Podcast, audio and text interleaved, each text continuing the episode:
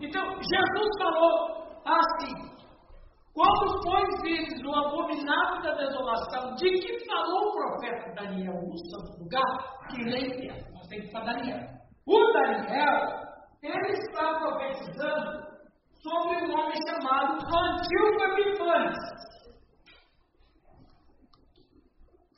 O Antíoco. Já bota aqui um pouquinho banheiro. O sujeito ficou 20 minutos. Por que acontece isso, gente? Deixa eu perguntar para os pastores aqui Não, não, que não. trabalham com seres humanos. Não, ele é pastor. Esse é, Vamos lá. esse é o ser humano. Viu, gente? Porque pastor é ser humano. Vamos estudar aqui. É, até de fazer os dois, né, depois. É, sempre, sempre ganha um 5 mil tamanhos. Quando, quando o general Alexandre morreu, não deixou filhos. Né? É. Quando Alexandre o Grande morreu, não deixou filhos. O Império Romano, o Império Grego, foi dividido para os seus quatro generais: Cassandro, Lisímaco, Ptolomeu e Seleucida. Ok? Quatro. Quatro. É a- Era o leopardo com quatro asas. Que Daniel viu. O, o Lisímaco ficou com a região da Europa. O Cassandro ficou ali é, com a região mais no leste europeu. O, o, o, o Seleucida ficou com a parte norte do, do, do Oriente Europeu. O Ptolomeu ficou com o norte da África. Israel. Israel vai pertencer a quem? Então o que, que acontece? O Seleucid, o Seleuco no norte e o Ptolomeu no sul, eles brigavam para quem dominaria Israel. Então, ora, ora, o Israel pertencia aos Ptolemaicos, ora, Israel pertencia aos Seleucidos. Inclusive, a Septuaginta, que é a tradução do hebraico para grego, foi patrocinada por Ptolomeu II, o Sofético, porque ele era um homem que gostava muito de filosofia, de letras, de literatura. Não sei se vocês já estudaram isso. Então, quando Israel estava debaixo dos Ptolomeus, foi quando foi feita a Septuaginta Na cidade de Alexandria. na cidade de Alexandria. Então, ou Israel ficava com o sul, que eram os ptolemaicos, ou Israel ficava dominado pelo norte, que era o Seleucida. E nessa época, o norte dominou Israel quando o Antíoco chega em Israel. E o Antíoco, ele é muito cruel. Ele, inclusive, Epifanes não é nem o sobrenome dele. Sabe por que que ele se chama Epifanes? Sabe, Giovanni, por quê? Porque epifania é a apresentação de um Deus, é um, é aparecimento de um Deus. E ele se sentia uma, um Deus encarnado, uma divindade, por isso que ele se chamava Antíoco Epifanes. Aí o pastor José falou, ele sacrificou uma porca no altar de Deus, lá no, templo, Tempo de Herodes. ele pega o esterco da porca, mistura com o sangue da porca, porca sacrificada e borrifa as paredes do templo. Que é o que Daniel disse, o abominável. Ele pegou em dia de sábado, viu gente? Dia de sábado, ele matou 5 mil homens em Jerusalém. Porque o judeu não faz nada no dia de sábado, nem guerrear. Outro dia, ele pegou, colocou, assou um porco, fez um churrasco. E colocou para os judeus comerem. O judeu que não comer morreria. O que você acha que aconteceu? Morreu milhares de pessoas. Então ele era cruel. E o- aí o Cristo está falando do, do futuro. O Cristo está falando do futuro, do anticristo. Aí ele pega o antigo Epifanes como, como Exemplo. exemplo. Só que numa amplitude maior. Tipo. É um tipo. Aí ele diz: quando foi escrito do abominável da desolação, de que falou o profeta Daniel no lugar santo, quem lê entenda, quem queria entender? Os judeus ele. Ele sabia. Aí que vem a profecia de Daniel. Ele fala do chifre, boca que falava com insolência. O Daniel está profetizando sobre quem? Antigo Epifânio. Quando Daniel vai dizer que, que fazia guerra contra os santos que prevaleciam. Antigo Epifânio. É, veio mudar o tempo ele, ele antigo Epifânio. Mas a mesma coisa vai fazer o anticristo. Só que não é para o judeu, ele vai fazer curva, toda a terra, onde tiver um cristão. É isso que, que ele está falando do, é, esse sentido. Daí é a origem da grande tribulação. Ok? Quando Jesus fez a referência ao abominável da desolação, sendo uma figura escatológica que se manifesta em três períodos cruciais da história. Primeiro, o antigo Epifanes, rei Seleucida, foi o rei da dinastia Seleucida que governou a Síria entre 175 e 164. E na história, sabe quem foi que venceu o antigo Epifanes? Judas Macabeu, a revolta dos Macabeus.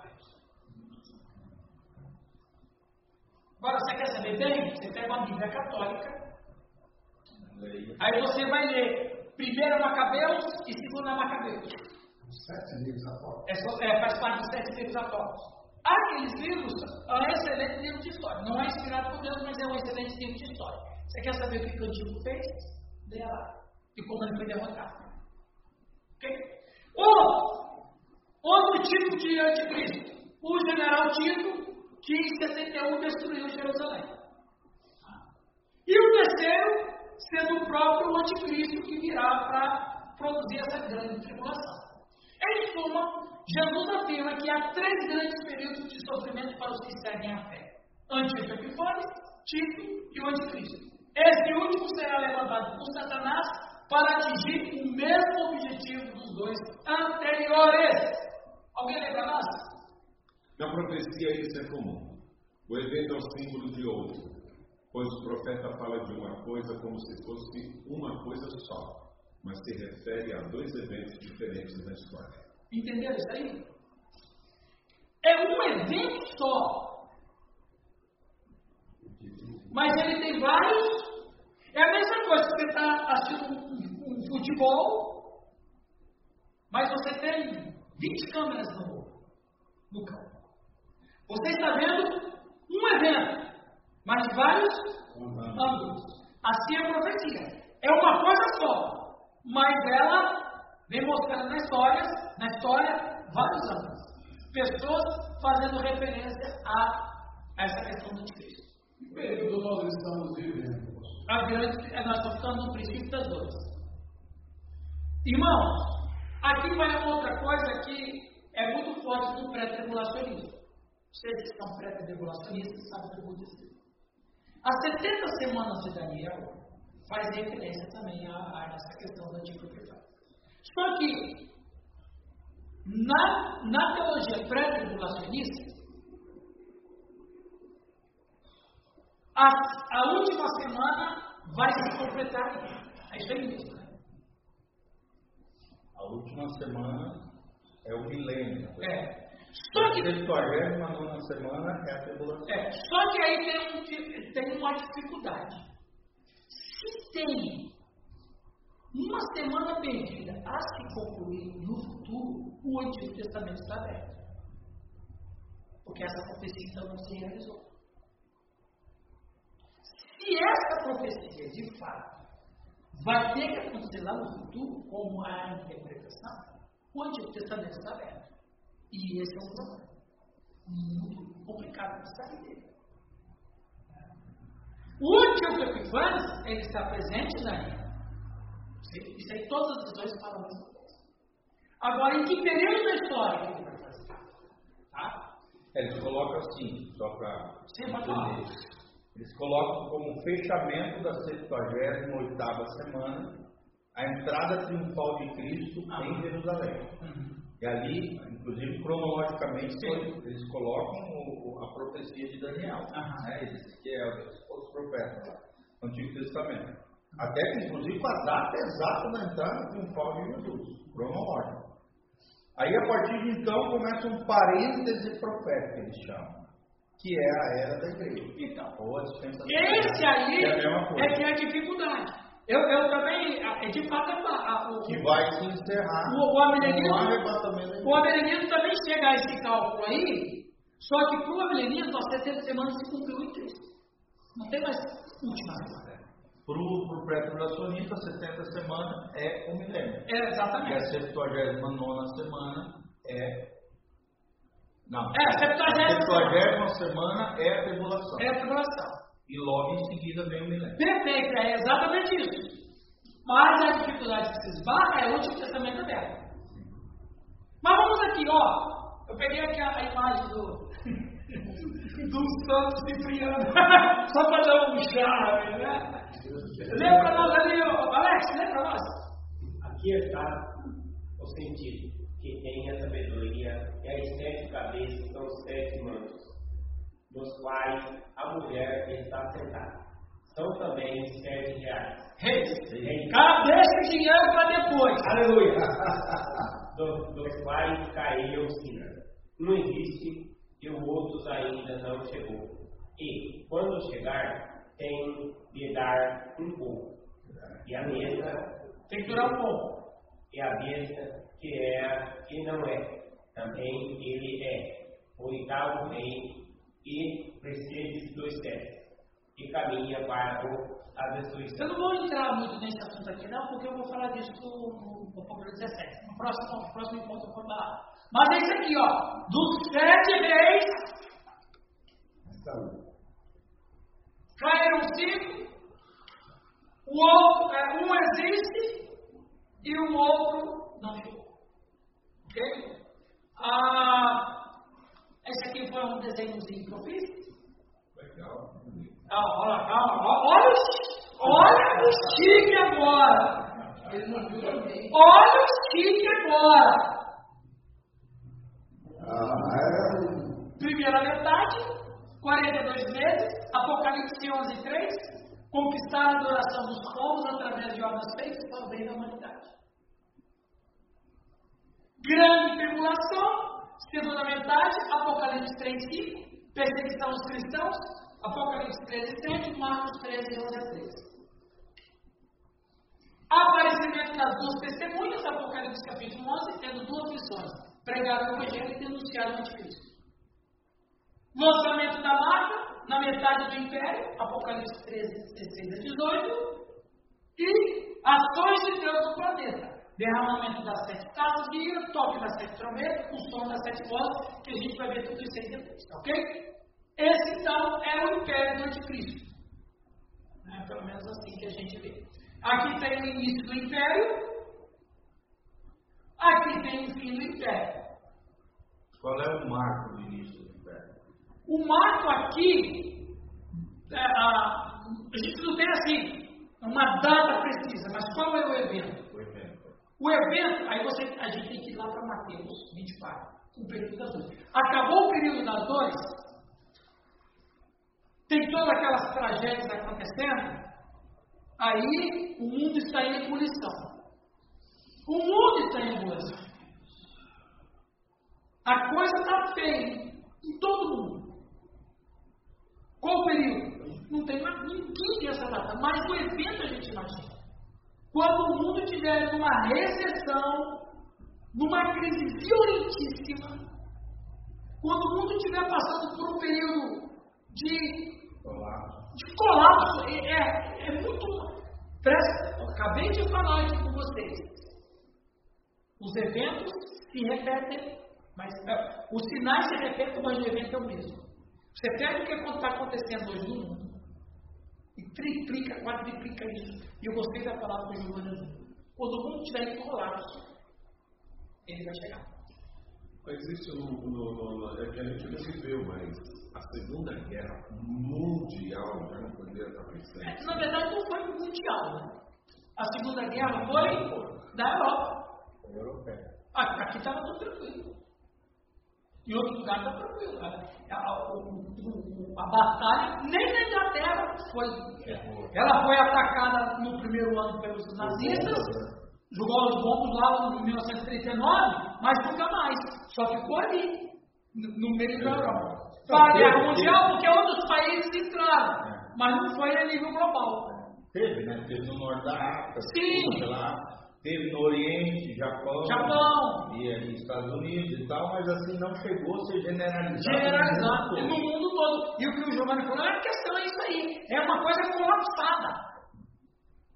Economia, relacionamento, o que você imaginar, é uma coisa absurda no mundo inteiro. E aí ele entra para ser esse grande salvador, é, e, e a gente vai, não sei se a gente vai estar vivo, mas mais ou menos e, e aí nós começamos a eternidade. Então esse início do inferno seria a aparição do anticristo. A aparição. Como a, a resposta, a solução para o mundo em colapso. Para o mundo em colapso, exatamente. Aí ele vem. Peraí, você colocou ali a eternidade, o milênio vai ser onde? Não, aqui eu eu, o, o, o milênio, eu vou falar dele no capítulo 20. É porque ele vai estar ali, hein? É, eu tenho outro desenho do milênio, fica tranquilo. É. já estamos vivendo. Aí eu, eu, achei legal. Então, aí você falou, nós estamos vivendo. Nós estamos vivendo uma fração do que vai ser. Vamos voltar aqui. Antigo Epifanes, fazendo aquelas coisas todas com os judeus. É uma fração do que vai acontecer. Entendeu? É interessante, viu, gente? É, essa, essa essa foto aí tem uns 40 anos. Você ele esperava a lei. Ele estava no seminário. Sabe, eu, eu, eu, gosto de vir aqui porque aqui eu fico, eu fico como uma ovelha muda perante os meus Eu me sinto como Jesus. Isso aí é meio divertido. Ok, gente. Apocalipse capítulo, a, a Apocalipse capítulo 14 é um interlúdio. Começa as vozes. Vamos ler Apocalipse capítulo 14, por favor. Essa pregação aí da igreja, da teologia da prosperidade, que tudo vai ser beleza. É um perigo. É um perigo, porque o que a gente percebe é que a coisa está afunilando. Sim. A igreja, cada dia mais, ela vai estar sufocada. Né? Então, essa ideia. Essa é a igreja da prosperidade. O crente tem que estar por cima, ah, não vai ter problema. Filho, filho do rei. É filho do rei. É, é, é, muito sério. E, gente, e, gente olha, e o, o Calixto falou uma coisa importante. É, o anticristo vai fazer descer fogo do céu. Para quem gosta de milagre e reteté, isso aí, meu amigo, é um prato cheio. Coitado dele. Esse é o prato cheio. Apocalipse capítulo 14 é a glorificação dos salvos e a condenação dos ímpios. Vamos ler então, queridos irmãos. Pastor, você falando dessa questão, pastor, falando de prosperidade. Eu, eu, eu entendo assim, se a pessoa está andando de acordo com a palavra, a pessoa está plantando certo, automaticamente a pessoa vai ter as dificuldades normais, claro, mas a pessoa vai ter comida tranquila. Vai ter rico, né? O cara fala, eu quero ser rico, mas o cara ganha 2 mil, gasta 10, vai ser rico quanto? Uhum. O cara não consegue guardar. É uma coisa, uma, você falou uma coisa importante, só um parênteses aqui. Deus vai abençoar cada um de nós a partir da nossa onde nós estamos nossa fidelidade. Acabou. Se você ganha dois mil reais, Deus vai abençoar você dentro disso aí. E você vai ser próximo. E você vai ser próximo com dois mil, e alguma coisa vai acontecer, e seu dinheiro vai aumentar um pouquinho, mas, mas eu não acredito que vai chegar em milhões. Não, você pode ir poupando, né? Eu acho que você... E o cara vai. A, a realidade dele é aquela. A fidelidade dele é naquilo. E Deus vai abençoar prosperamente naquilo. Aqueles dois mil que ele ganha, Não vai mudar, mas parece que vai ficar 4, 5 mil de tanta coisa que ele vai ter. É importante uma distinção, né? É! A- é, tem a teologia bíblica da prosperidade, Isso. que é uma coisa equilibrada, mediante a fidelidade, a boa gestão, o favor de Deus Aham. sobre a vida do caboclo, né, da pessoa. E outra coisa é a teologia da prosperidade, onde Aham. você vale aquilo que você tem. A sua, se você não tem uma vida próspera materialmente falando, a sua fé é pequena. Isso! Então é uma outra perspectiva, é o desequilíbrio dentro de uma teologia que é bíblica. Só que a outra não é bíblica, é materialista, é consumista. Consumista. Ó, eu, eu fui pregar em Florianópolis uma vez. Ô, estamos de Na boa. igreja. Ó! Gideone. Tirando sunga branca. Branca. É, já pensou? Eu fui lá em Florianópolis, numa igreja metodista. E nesse dia, ia dar um testemunho um, um coronel da Polícia Militar do Paraná, cristão, da reserva. O nome dele é Pastor Cidade. O nome dele é Cidade. Quando ele era militar, ele era o Coronel Cidade. E, e ele, no testemunho dele, ele, ele escreveu um livro chamado De Coronel a Soldado. Ele era coronel e se trans- transformou em soldado de Cristo. Como se fosse rebaixado. Legal. E ele. E quando ele era coronel, coronel da Polícia Militar, tem um bom soldo, o camarada faz investimento, compra aqui, vende ali, triplica aqui, faz rendimento e tal. E ele converteu e Deus abençoou ele mais.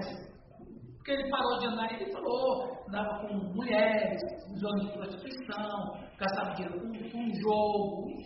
Aí ele converteu, parou com isso e tal. E aí o ministério dele hoje, que ele também já é um pastor que não está nativo, ele fez o seminário e tal, Jubilou. ele é, da, ele é da IPI. Ele é da IPI.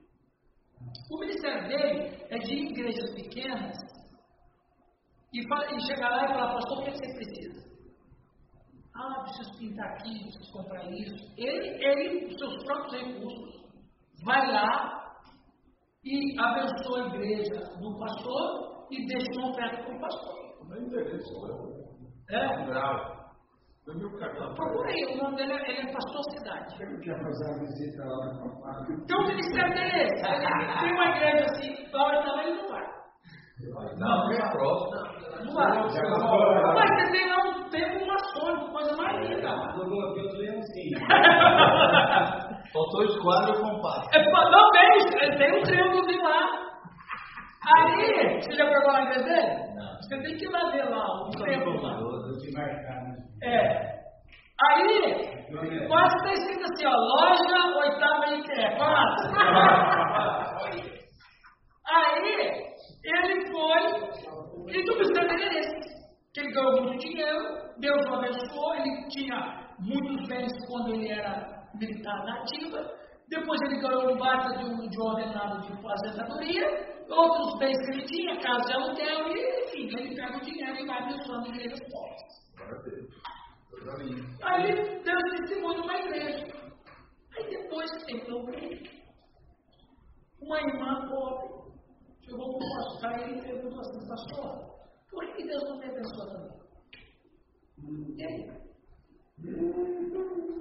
Eu sou crente fiel, sou dizimista, eu sou pobre. Por que que Deus não, me abençoa como ele abençoa o senhor? Como é que o cara sai disso? Você estudou até criar seu projeto. Qual foi a saída? Então, não, ele não Ah, disse. Aí ele disse que ele aprendeu com essa, eh, essa experiência de, que- de como que ele vai. Ele tem que refazer o testemunho. Porque é o que o Calixto disse. É o que o Calixto falou, pai. Se o camarada já tinha um início de bens e de dinheiro, Deus o abençoou a partir do que ele já tinha. Não sei se, não sei se é verdade ou não, mas tinha muita história que o dono da agência leva. Sim, sim. Toda, Bogart, né? toda igreja que ele ia, ele doava o carro pro irmão. Só que ele já morreu, pode esquecer, É? Ele já morreu. porque toda igreja que ele ia, doava o carro dele para alguém lá da igreja. E ele começou, ele era dizimista, ele começou a aumentar o dízimo dele. Isso. De tanto que ele dava 90% da igreja e ficava só com 10% das rendas. Eu, eu, eu conheci essa história numa revista de escola dominical em 1987. Isso é muito antiga, né? É antiga. É, eu me converti em 2000, eu já conheci bastante. Muito bem. No Apocalipse capítulo 14, Vamos voltar à igreja, essa universidade lá. vamos ler ali dos versos de 1 a 5. Pastor José, comece para nós, pastor Renato lê depois. Pastor, pastor Renato, você viu lá a data que eu coloquei para você? Vamos lá. 14, 1 a 5. Olhei, e eis o cordeiro em pé sobre o monte Sião, e com ele cento e quarenta e quatro mil, tendo na fonte escrito o seu nome e o nome de seu pai. 2. E ouvi uma voz do céu como a voz de muitas águas e como a voz de um grande trovão. E vi uma voz de arpistas que tocavam com suas armas. E cantavam um cântico novo. E cantavam, e cantavam um com cântico novo diante do trono e diante dos quatro animais e dos anciãos. Ninguém podia aprender aquele cântico, senão os 144 mil que foram comprados da terra. Estes são os que não estão contaminados com mulheres, porque são virgens. Estes são os que seguem o cordeiro para onde quer que vá. Estes são os que dentre os homens foram comprados como primícias para Deus e para o cordeiro. Oh, Deus, que coisa boa. É os fatos. Mentira nenhuma foi encontrada na boca deles, senão imaculados. Preste atenção. Senão, se a gente não fizer uma boa interpretação, nós vamos chegar a duas conclusões erradas. Primeiro, que só tem 144 mil. Segundo, mulher não está aí contada no céu, só tem homem. Aí é muçulmano. Aí, aí, aí, é mu- aí é muçulmano. Deus é machista. Deus é machista. Onde que estão as mulheres? Percebe? Se a gente não tiver boa interpretação, a gente cai em dois graves erros. Mas nós estamos aqui para estudar. Vamos lá. Alguém pode ler para nós? O capítulo 14 encerra a quarta sessão paralela do livro de Apocalipse. Já vimos sobre os sete candeeiros, os sete selos, os sete, as sete trombetas, e agora estamos vendo sobre o quarteto do mal que se levanta contra Cristo e sua igreja. Cada sessão cobre todo o período que vai da primeira à segunda vinda de Cristo. Assim vemos repetidamente a cena da segunda vinda de Cristo e do juízo final. Neste capítulo veremos mais uma vez a cena dos remidos da glória e a condenação dos ímpios no juízo final. Ok? Agora, interessante. Alguém lê para nós? Raulzão. Vimos os inimigos dos cristãos, a saber, as duas bestas, e no capítulo 14 contemplamos os 144 mil. Esses 144 mil são o mesmo grupo que foi selado em 7, 9, 17. Eles representam a totalidade dos remidos. Eles são os remidos e sabem a canção dos remidos. Eles fazem o contraste com os adoradores da besta que foram marcados para a condenação.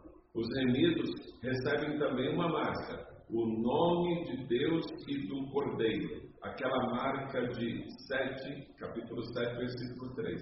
Continua válida. Presta atenção. Lembra que eu falei naquele último encontro, falei hoje que a marca da besta é uma aliança? É um sinal de pertencimento. Presta atenção, Milton, com a sua vasta cabeleira. A marca da besta é um casamento, é um sinal de pertencimento. O Raul está casado com a Simone, tadinha dela. Vai ter que aguentar o Raul até o fim. Enquanto os dois estiverem vivos, ela pertence ao Raul e o Raul pertence a ela. Casamento é aliança. Aliança é pertencimento. Você não pertence a mais nenhuma outra mulher e ela não pertence mais a nenhum outro homem. Se acontecer qualquer tipo de quebra disso, chama-se adultério. Ok? É forte. É forte. A marca do anticristo é uma aliança. Você passa a pertencer a mim e eu pertenço a vocês. Fora da nossa relação está Deus, está Cristo, está a fé cristã. Mas o cristão também tem uma marca. Sinal de aliança. Sinal de pertencimento. Eu pertenço ao poder, o poder me pertence. Ok? Até agora? Ok. Esse seria o ser Alguém por favor? Entre os capítulos 11, 14 e 16, Apocalipse faz uma pausa em sua descrição, em ordem do fim dos tempos, para apresentar certas figuras e destacar certos eventos. Um desses eventos, mostrando no, mostrado no capítulo 14, é uma celebração que ocorre muito perto do fim da tribulação. A visão de João aqui inclui Jesus e os mesmos 144 mil crentes selados que foram descritos no capítulo 7. Agora, olha, agora, olha que interessante. Primeiro, o Monte Sião é símbolo da vida eterna. Hebreus também vai dizer isso. Que quando a gente morre, o cristão morre, ele vai chegar no Monte Sião. Ok?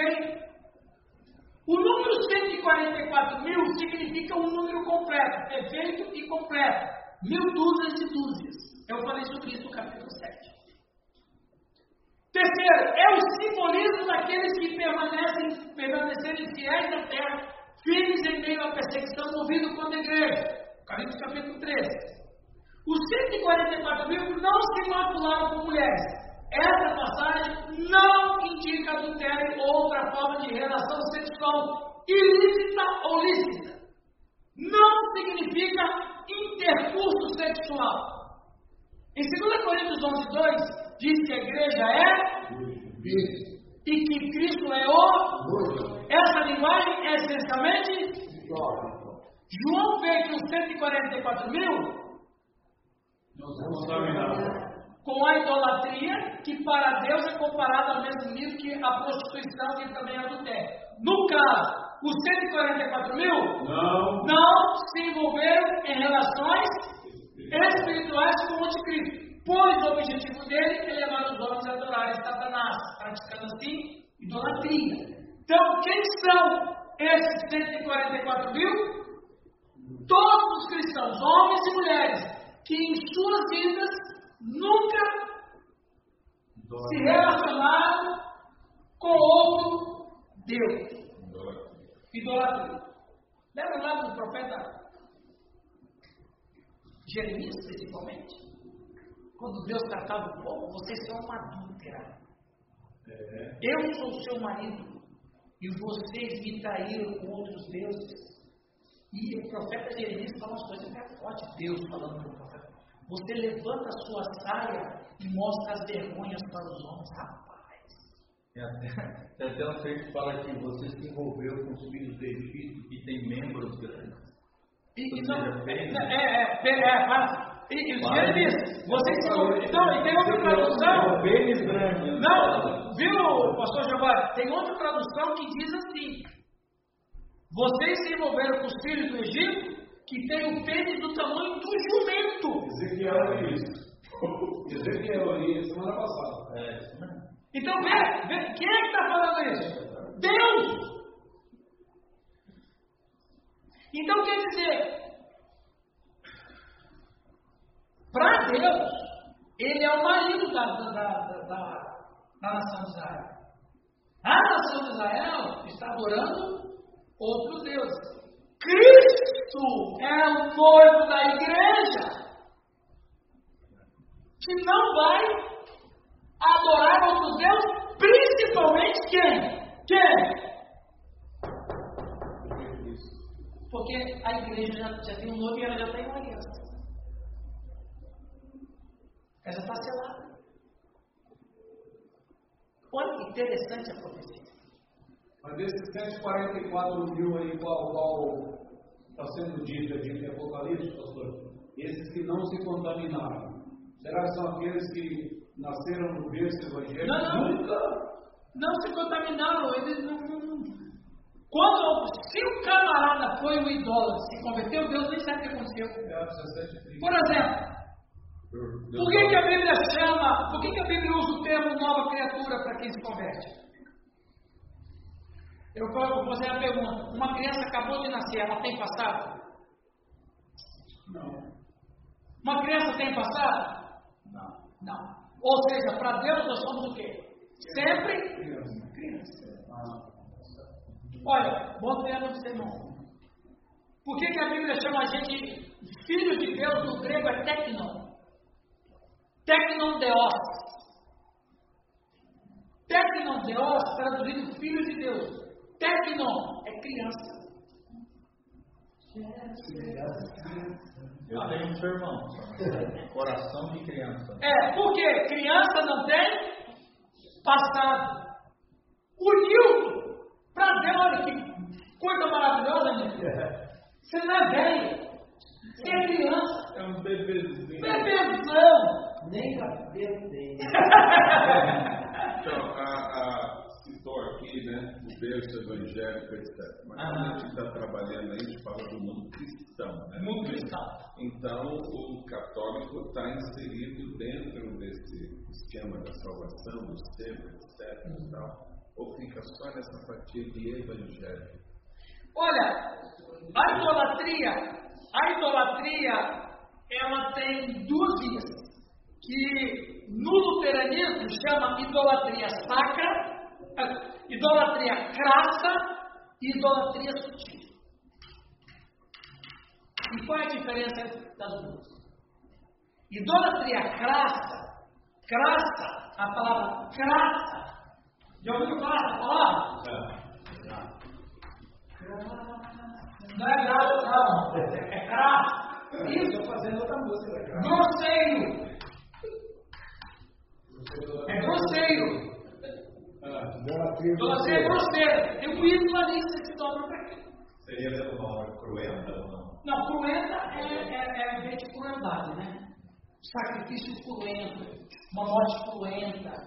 Mas crasso significa grosseiro. É grosseiro, o cara se dobra diante de mim. Mais sutil é aquela que você não tem mais, mas no seu coração se adora.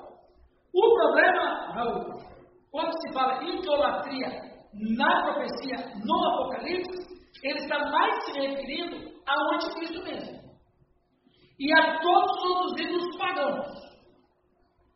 O que, o, que a, o catolicismo faz, de acordo com a Escritura, está errado.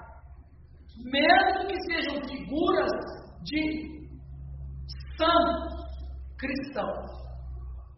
A Bíblia não aprova. De jeito nenhum. Mas, quando você tem um outro Deus, diferente daquilo que, que se propõe, parece, e isso aí a gente tem que estudar questão cultural, a idolatria no Antigo Testamento era uma idolatria crassa, porque eles adoravam um Deus absolutamente contrário ao Deus que existe. Então, a idolatria do Antigo Testamento é uma idolatria que tem a imagem de um Deus absolutamente oposto ao que existe. O problema do- da idolatria do catolicismo é que é um ídolo de um Deus que se crê. Não sei se eu estou me fazendo. Entendi. Mas você tem um. Deus, mas você tem um Deus uma mão. Aí você vai, aí você vai partir para outras idolatrias. Isso. Que, que a doutrina luterana chama de sutil. Sutil. É sutil. Seja qual for, qualquer idolatria, Deus abomina. É. Deus abomina. Eu só estou separando questões culturais aqui. Ok? Você tem lá um Deus na mão. Tem nada com Deus aqui. Mas você tem uma imagem, você tem um, um ídolo que é Jesus. Não é outro Deus, é o, é o que está escrito na Bíblia. Onde está o pecado de adorar isso? É o que Deus disse, não farás imagem nem de seres que estão no céu, nem da terra. E nem de outro tipo de crédito. Ah, ok, legal essa toda. É, é, mas Ah? eu sei. É, mas essa É. distinção, é, essa distinção aí, ela está sendo uma distinção ótica, né? Ótica. Ótica. De, ó, tá aqui o, o mas o Deus olha o coração. Sim. E o meu mamão aqui na grana, meu irmão, Ah. eu não abro mão, Senhor da igreja, dízimo, não, não, eu pago, meu saldo. Deus olha aqui dentro, dizendo assim, filho, eu não tenho nada a ver contigo. Entendeu? Entendi. Então, a, a, a, assim, a distinção que eu estou querendo fazer é o seguinte: parece, eu não posso afirmar, que a idolatria do Antigo Testamento era muito mais cruenta. Porque você adora um Deus Sim. totalmente outro. E a idolatria do catolicismo é de um ídolo de, de um Deus que a Bíblia fala. Qual é o problema do catolicismo? É de fazer um ídolo que seja um aparente Deus, que não é. A ideia que se dá é que a idolatria pagã é mil vezes pior. Porque você, o cara adora uma, uma divindade que não tem nada a ver com o Deus da Bíblia. E o ídolo do catolicismo é o ídolo de um Deus da Bíblia. Perceberam? Mas a idolatria é do mesmo nível. A diferença é cultural. Parece que lá é pior. Ok? Vamos adiante aqui, para terminar a aula, faltam 10 minutinhos. É, alguém pode dizer para nós? Os valentes cantam um cântico de louvor a Deus enquanto estão em Sião, a área geral da cidade de Jerusalém.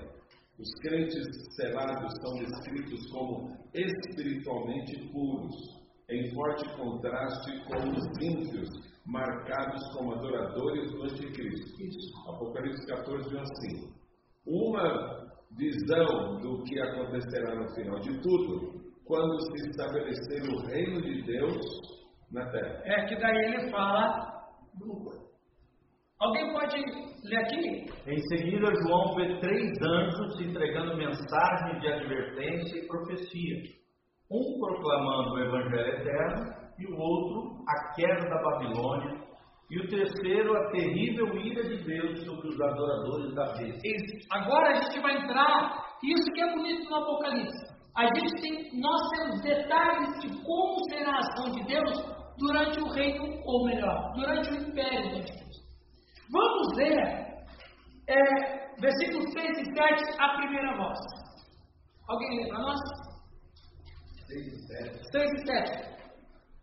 Vi outro anjo voando pelo meio do céu, tendo um evangelho eterno para pregar aos que se assentam sobre a terra, e a cada nação, tribo, língua, e povo, dizendo em grande voz: Temei a Deus e dai-lhe glória, pois é chegada a hora do seu juízo.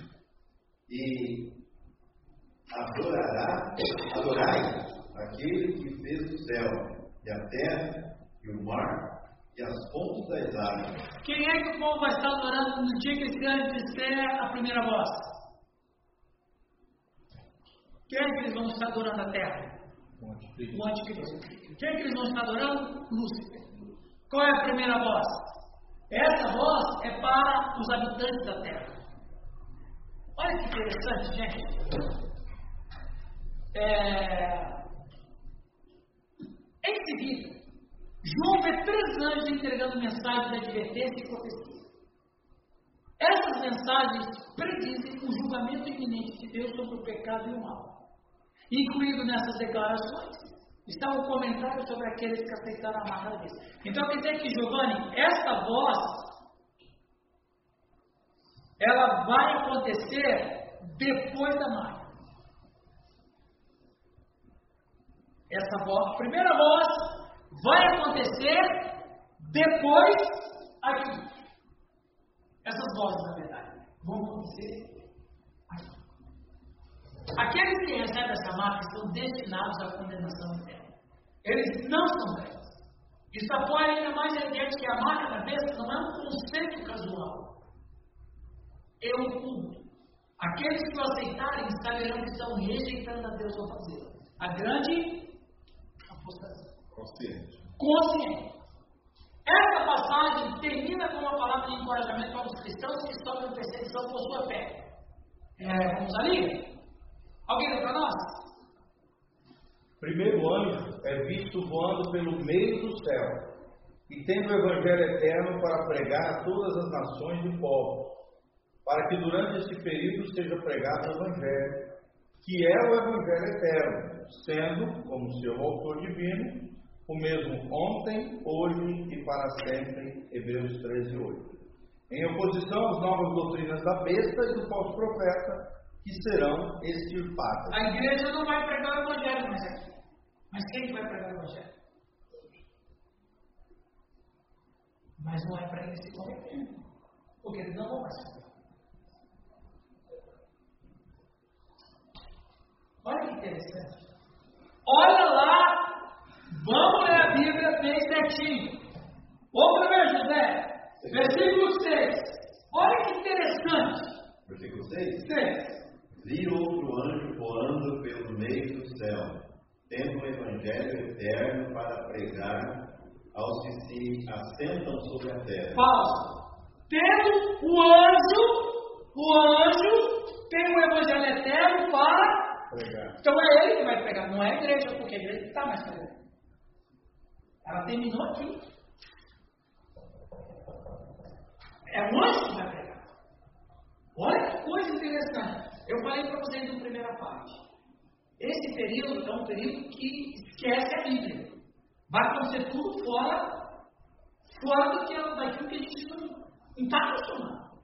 Continua lá, dizendo, olha é que é, e a cada nação, e tribo, e língua, e povo, dizendo em grande voz, temei a Deus e dai-lhe glória, pois é chegada a hora do seu juízo, e adorai aquele que fez o céu, e a terra, e o mar, e as fontes das águas.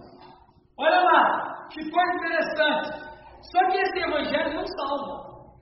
Ele, ele, ele é o evangelho da salvação, mas não vai salvar. Por quê? Olha o que, que diz o texto. É, e dizendo em grande voz: Temei a Deus e dai glória, pois é chegada a hora do. Então, o evangelho, por mais que seja o evangelho da salvação, não vai salvar. Mas é como se fosse assim: o evangelho estará sendo pregado no sentido assim, é por isso que vocês estão condenados.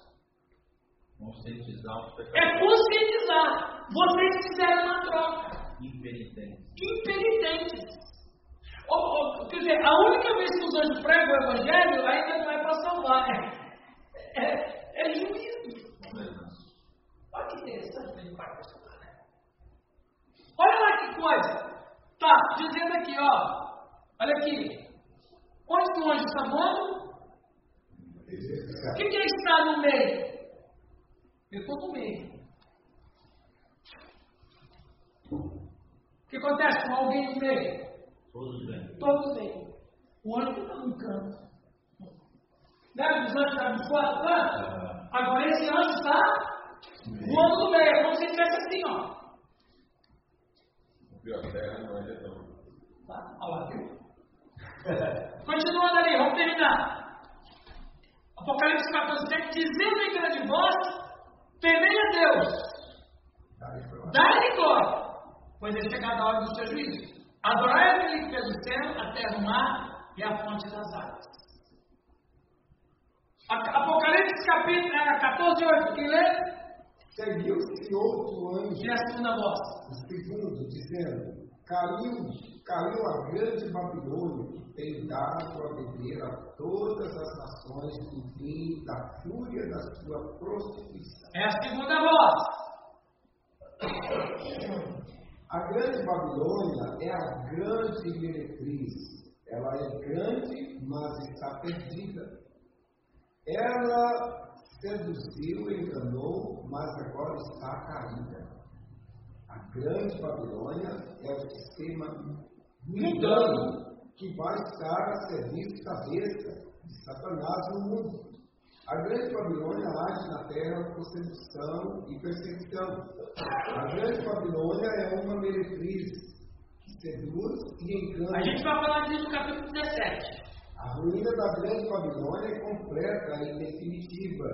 Babilônia representa todo tipo de idolatria e mal. Que Babilônia é essa que o anjo está falando na segunda voz? O sistema criado pelo Anticristo, caído. Sistema de pecado. Olha, gente, preste atenção. Ele vai tornar Deus o vilão e Lúcifer o herói. E vai criar um sistema caído, porque onde Deus não está, já era. Pecado inteiro. Pecado inteiro. Isso é sério. Então, a Babilônia vai cair. Agora, olha que coisa interessante. Esse é o último slide para acabar. Alguém lê para nós? Seguiu-se a estes outro anjo, o terceiro, dizendo em grande voz: Se alguém adora a besta e a sua imagem, e recebe a sua marca na fronte ou sobre a mão, também esse beberá do vinho da cólera de Deus, preparado sem mistura do cálice da sua ira, e será atormentado com fogo e enxofre diante dos santos anjos e na presença do Cordeiro. A fumaça do seu tormento sobe pelos séculos dos séculos e não tem descanso algum, nem de dia nem de noite, os adoradores da besta e da sua imagem, e quem quer que receba a marca do seu nome. Então quer dizer que essa marca é uma coisa assim. Interessante. Porque já passou o capítulo 13 e as vozes voltam a falar da marca. Gente, eu vou falar da Babilônia no próximo, no próximo áudio. Não falta. Eu vou trazer para vocês coisas profundas sobre Babilônia. Por que, que a Bíblia chama Babilônia desse sistema? Tem dois tipos de Babilônia. E eu preciso que vocês não falem. Venham para vocês pegarem bem a ideia. Ok? Então, para terminar a aula, as vozes acontecem nesse período. E olha, novamente, o anjo, o terceiro anjo, falando de que Agora já foi. A condenação chegou. Mas ele não se toca. Ele não se arrepende. Por quê? Deus está desacreditado. O coração dele já está ocupado. Amém, meus irmãos? Tá bom? Glória a Deus. Ah, ele vai falar das vozes, né? E vai ser interessante. he